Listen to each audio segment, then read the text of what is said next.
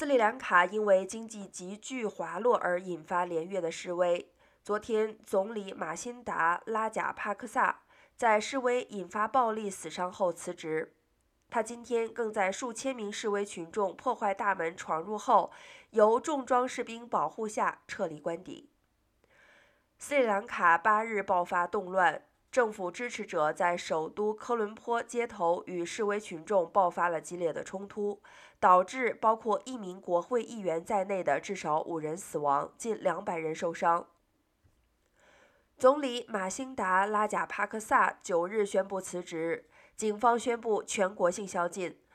斯里兰卡陷入独立以来最严重的经济危机，遭受数月的停电，食品、燃料和药品也严重短缺，引发了数周反政府的示威抗议。